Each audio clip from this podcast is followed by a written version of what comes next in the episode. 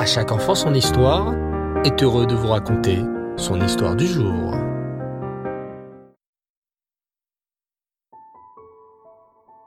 Bonjour les enfants, et vous allez bien? Baruch Hashem. Toujours très content de vous retrouver ce soir pour la merveilleuse histoire de la... Pardon, devrais-je dire des parachiotes Car oui, en ce moment, c'est très rigolo. Mais nous ne lisons pas les mêmes parachiotes si nous habitons en Eret Israël ou si nous habitons en dehors d'Eret Israël. Ceux qui habitent en Eret Israël liront dans la Torah à la choule la parachat Balak. Mais pour ceux qui habitent en France, en Amérique ou dans n'importe quel pays en dehors d'Eret Israël, ils liront non pas une, mais deux parachiotes. Rokat et Balak. Alors, installez-vous confortablement. C'est parti. Ce matin, les élèves de Moré Mendel chantent avec beaucoup de cœur la tefila. Matovu alecha Yaakov mishkenotecha Israël vani berov chazdecha avovetecha eshtachave elecha al kochecha beiratecha vani tefilati lecha Hashem et chatzon Elokim berov chazdecha aneni bemet ishecha À ce moment, Moré Mendel pose son sidour et pose une drôle de question à ses élèves. Mes chers élèves, vous avez chanté le Matovu avec tant de cœur et de kavana. Oui, s'exclame Raphaël. Elle est tellement belle cette chanson. C'est vrai, sourit le Moré. Mais dites-moi les enfants, savez-vous qui a inventé cette belle chanson de Matovu ah, moi je pense que c'est Moshe Rabbeinu, répond Daniel en levant la main. Ou peut-être le rabbi fait la petite voix de Roni. Le visage de Moré Mendel devient très sérieux. Mes chers élèves, vous n'allez jamais me croire. Celui qui a inventé cette chanson n'était pas du tout un grand sadique. C'était Bilam, le méchant. Quoi? s'écrient les élèves de Moré Mendel. Comment c'est possible? Une chanson de la Tefila écrite par un rachat? Pourquoi est-ce qu'on chante une chanson de Tefila écrite par un rachat? Moré Mendel commence d'une voix grave. La paracha de cette semaine, les enfants, s'appelle Balak.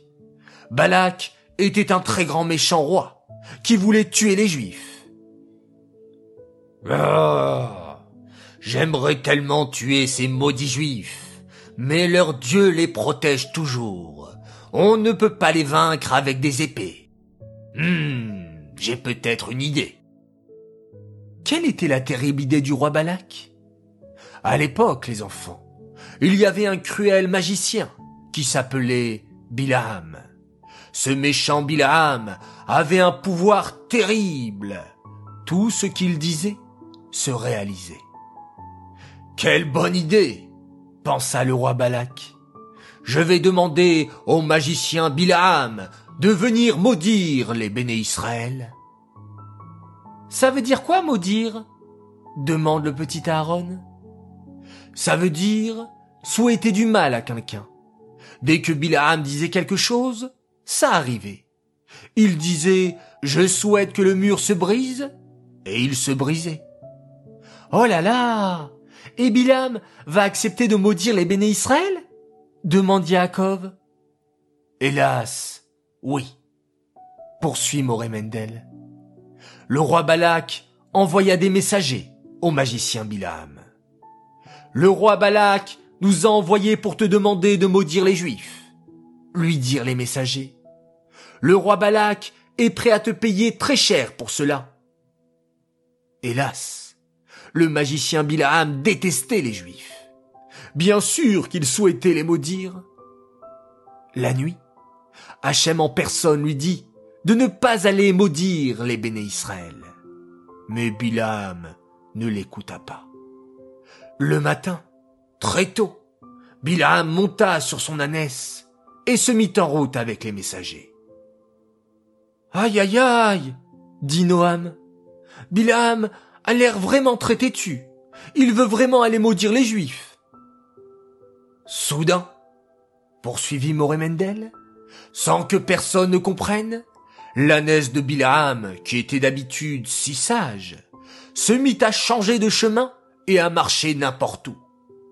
Bilam, en colère, prit son bâton et se mit à frapper la pauvre ânesse. Cria le pauvre animal. L'ânesse continuait à avancer quand soudain, au lieu d'aller à droite, elle tourna à gauche. La deuxième fois, le cruel Bilam se mit à frapper son ânesse avec son bâton. En fait, Hachem avait envoyé un ange qui barrait le chemin de l'ânesse. L'ânesse, en voyant l'ange, avait très peur, bien sûr, et s'enfuyait. Mais Bilam, lui, ne voyait pas l'ange. Une troisième fois, l'ange se mit devant l'ânesse, et cette fois-ci, elle ne put s'enfuir, ni à droite, ni à gauche. Alors, elle s'accroupit par terre. Fou de colère, Bilam reprit son bâton une troisième fois et frappa cruellement l'ânesse. Et là, les enfants, miracle incroyable, l'ânesse se mit à parler. Bilam, Bilam, pourquoi m'as-tu frappé trois fois? Bilam était couvert de honte par une ânesse. Il comprit qu'Hachem ne voulait pas qu'il aille maudire les béné Israël. Mais Hachem lui dit, Vas-y, Bilam, mais attention, tu ne pourras dire que les paroles que je mettrai dans ta bouche. Bilam se dit, Hi je vais dire du mal sur les béné Israël.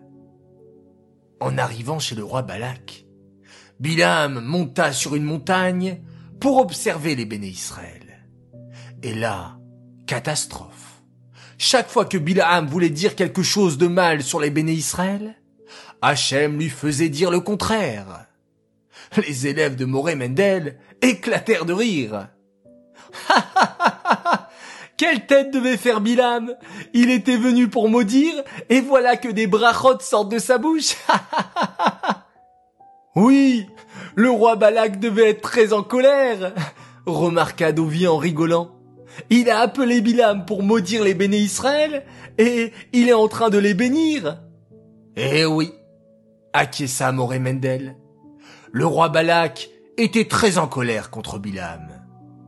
Je t'ai payé pour les maudire, et toi tu les bénis? Mais, mais, je n'ai pas fait exprès, bégaya Bilam. C'est Hachem, leur Dieu. Il est trop fort. Il transforme mes paroles. Chaque fois que je veux dire du mal, ça sort du bien de ma bouche. C'est ta dernière chance, hurla Balak. Monte sur cette montagne et maudis-moi ces juifs. Alors, Bilam est monté sur la montagne. Bilam est monté et il a vu les tentes des béné Israël. Il a voulu dire, qu'elles sont moches les tentes des béné Israël. Mais là, Bilam a vu quelque chose de très spécial dans les tentes des béné Israël. À votre avis, les enfants, qu'est-ce que les tentes des béné Israël avaient de si spécial? Moi, moi, je sais, s'écria Dovi. Les béné Israël avaient installé leur tente de manière tsniout. Pour ne pas regarder chez les voisins ce qu'il se passe, les tentes des béné Israël étaient plantées avec les fenêtres qui n'étaient pas face à face. Ah, dit Raphaël. Comme ça, on ne pouvait pas voir ce qui se passait chez le voisin. Oh, regarde, il s'est disputé avec sa maman. Oh, regarde, David s'est fait gronder par son papa. Exactement, les enfants. Les félicite Moremendel. Les béné Israël étaient tsniout. Ils ne se mêlaient pas des affaires des autres. Et ils avaient installé leur tente de telle manière qu'on ne pouvait pas savoir ce qui se passait chez son voisin. Quand Bilam a vu ça, au lieu de dire qu'elles sont moches tes tantes Israël, il s'est mis à chanter. Oh, qu'elles sont belles tes tantes Yaakov, tes maisons Israël. Ah, Matovu o alecha Yaakov mishkenotecha Israël. Reprirent en chœur les élèves.